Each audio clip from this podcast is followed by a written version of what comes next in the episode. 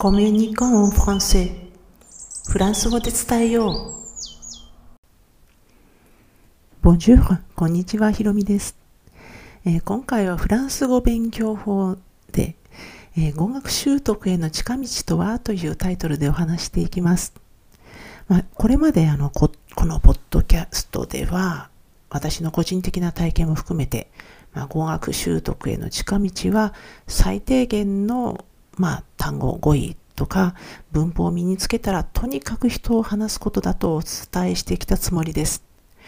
まあ、あの、私がフランス語に始め、に取り組んだのはまだインターネットもない時代でして、まあ、かなり限られていたんですけれども、今は SNS とか、いろいろありますので、世界中にいる人たちとも本当に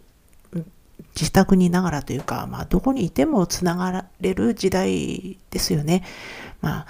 自分のいる場所にはあんまり関係なくって、まあ、ある意味、あの、まあ、人と話すっていうのはもう本当にあの、学習意欲とか、まあ、やる気が試されると言ってもいいかもしれません。まあ、そういう世界状況の中で、語学習得への、まあ、さらなる近道となるのが、相手の気持ちを思いやる心の余裕です。まあ、こう言ってしまうと、まあ、聞いていただいている方の中には、心の余裕がどうして勉強につながるのって思った方もいらっしゃると思うんですけれども、まあ、人と話す、まあ、会話というのはもう本当にあの話し相手があってこそですよね。まあ、あの私まあ、これを聞いていただいている全ての方ではないかもしれませんが、もう私のことをもう本当に言わせていただくと、もう特に最初のうちは発音はたどたどしいですし、もう知ってる語彙というか単語も本当に乏しくて、まあ第一何より見た目が思いっきり、まあフまあ、フランスにいる私は外国人なわけですよ。もうあの相手にされなかったりとかできるだけもう本当に短い時間で済まそうとされて当たり前だっていうのはもう本当に認識済みです。まあ特にあのフランス語圏ってヨーロッパだけではなくてアフリカやアメリカ大陸にももちろんありますのでまあただ現在あのまあ何世紀か前はともかくとしてまあ、現状、あの、フランス語圏がほぼないのが、まあ、アジアなので、まあ、アジア系の人間を見た瞬間にフランス語力を疑われても仕方がないという状況ですよね。で、まあ、これはもう本当に、あの、ちょっと逆を返してみれば、日本で外国人を見かけたときに、はあ、日本語通じるんだろうかって不安になるのと、まあ、違いがないわけです。まあ、フランス人的にはやっぱりあの例えば、まあ、白人同士、まあ、ヨーロッパ系アメリカ系の人を見ればやっぱりあの最初からフランス語ができないって思わないと思うんですね。見た目でやっぱりあのこうフランス在住というかに出ない人ってわからない場合もよくありますし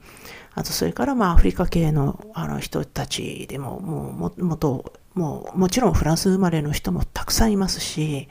まあ、そういう意味で不安にならないんですよね。ただアジア系だとやっぱり本当にこう彼らは不安になっても仕方ない状況だと思います。まあ、そういう状況の中で、まあ、こちら側がもうあのちょっとそうこう、まあ、外国人扱いされてまあ、ここで話すのをやめてしまったら、まあ、会話を諦めてしまったら、もうそれはフランス語を諦めることにも通じるわけです。まあ、ただ、あの、冷たくあしらわれる相手に無理やりこうすり寄ろうとは思ってませんし、まあそんなことしてもどうせ時間の無駄なので、まあそういう相手はスルーすべきなんですけれども、まあ少しでも相手になってくれる人ならもうありがたいと思って話してきました。まあ、そして、まあ、それが、まあ、習得になってるわけですよね、語学の。まあ、まあ、おまけに、まあ、それで、そういう相手の人数、まあ、要するに、あの、まあ、必ずしも温かく迎えてもらってるとは思わないですけれども、まあ、中には温かく、あの、迎えてくれる相手の人数とか、あとそれから一人当たりのこの会話時間っていうのはもうこちらが相手を思いやる気持ちの程度と比例していると感じています。まあ、要するに私がこう配慮をするだするだけ、まあ、答えてくれる相手の人数やあとそれから相手の時間まあ、あの会話に割いてくれる時間というかですねそういうのが増えると思います。まあ、あの要するにそれは何を、はい、何をもって配慮というかというと、もう具体的にはもうこちらから相手について質問してみたりして、相手が話しやすい状況を作ってあげることなんですよね。まあもちろんあの、初対面から相手の個人的なことを聞ける状況にはなかなかならないですし、まあそれは、そこまで持っていくにはもう初めは挨拶だけとかから始めて、徐々にお天気の話などになって、まあ何度か関わっていくうちに、まあ、あの、あるタイミングでそういうチャンスはやってくるわけです。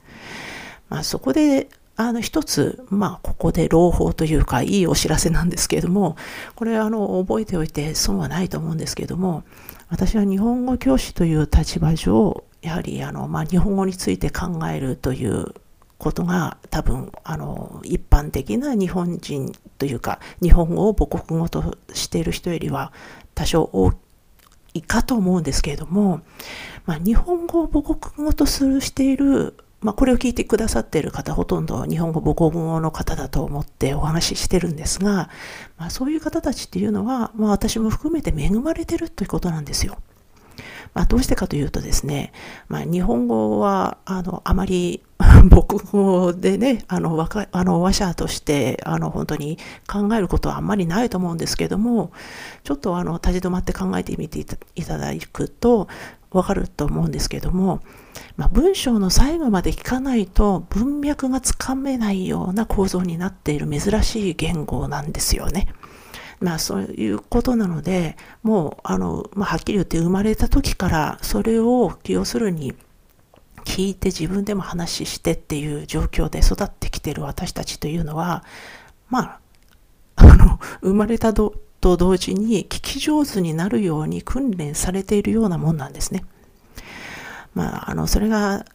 もう非常にあの役に立つわけです。っていうのは、まあ、あの、フランス語を母国語としているような人たちっていうのは、まあ、大抵が人に話を聞いてもらいたがっているわけです。で、それなのにきちんと話を聞いてもらえることが少ないので、まあ、あの、聞き上手の私たちとは、まあ、あの、会話をしていく上で相性がいいわけです。で、おまけにですね、そこで、あの、相手に寄り添おうと、あの、自分が、こちら側が努力するという、あの、ことを、もう本当にしてしまえば、もともと聞き上手な上に、さらにあの、寄り添ってあげることが、をすることで、もう鬼に金棒状態なんですよ。本当にあのもう最強状態ですね。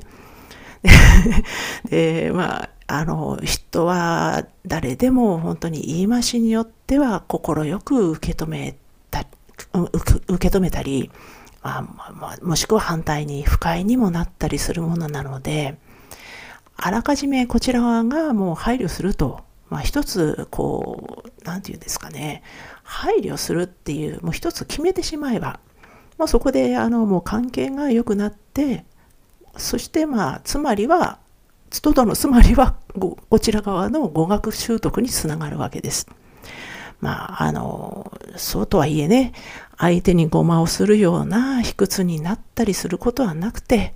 まあ、長期に続けていくことなので、あくまでも、あの、まあ、私もあなたも、あの、要するに気分を害さない程度、えー、まあ、要するに、まあ、妙に我慢して、あの、人間関係を続けなくてはいい人限定なんですけれども、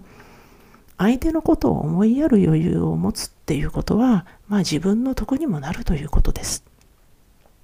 まあそしてそれ、それからあの、ちょっと話はちょっと飛んでしまうんですが、あの、日本在住の方、今いらっしゃるとすれば、あの、私からの個人的なお願いなんですけれども、もし日本国内で外国人を見かけて、あの、そういう、まあ、お話というか関わるチャンスがあったとしたらですね、まあ、できるだけ緊張せずに多少下手な日本語であっても相手のお話を聞いてあげてほしいんです。まあ、これあのフランスにいることで私自身が本当にあの何度も何度も体験してきたことなんですけれどもこうやって受け入れてくれたフランス人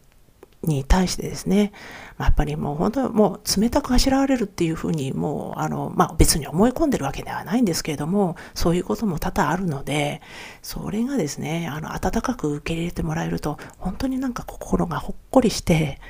他ではなんかもう本当に得られないような、まあ、本当にあの心が温まるというもう幸福感が本当にあのやっぱりこう湧き上がってくるようなそういう幸福感を味わうんですよ。まあ、これは本当に小さいことなんですけども、まあでも実際これこそが国際交流の現場ですし、まあ、大きく言えばひいては世界平和につながると思っています。で、もちろん、あの、外国人を受け入れてあげたあなた自身にも、外国人の話し相手としての経験値がたまるので、まあ、将来、あの、その相手側の立場が、要するに今からわかるということですよね。まあ、決して損ではない話ではないでしょうか。では、最後まで聞いていただきありがとうございました。アビアンとまたね。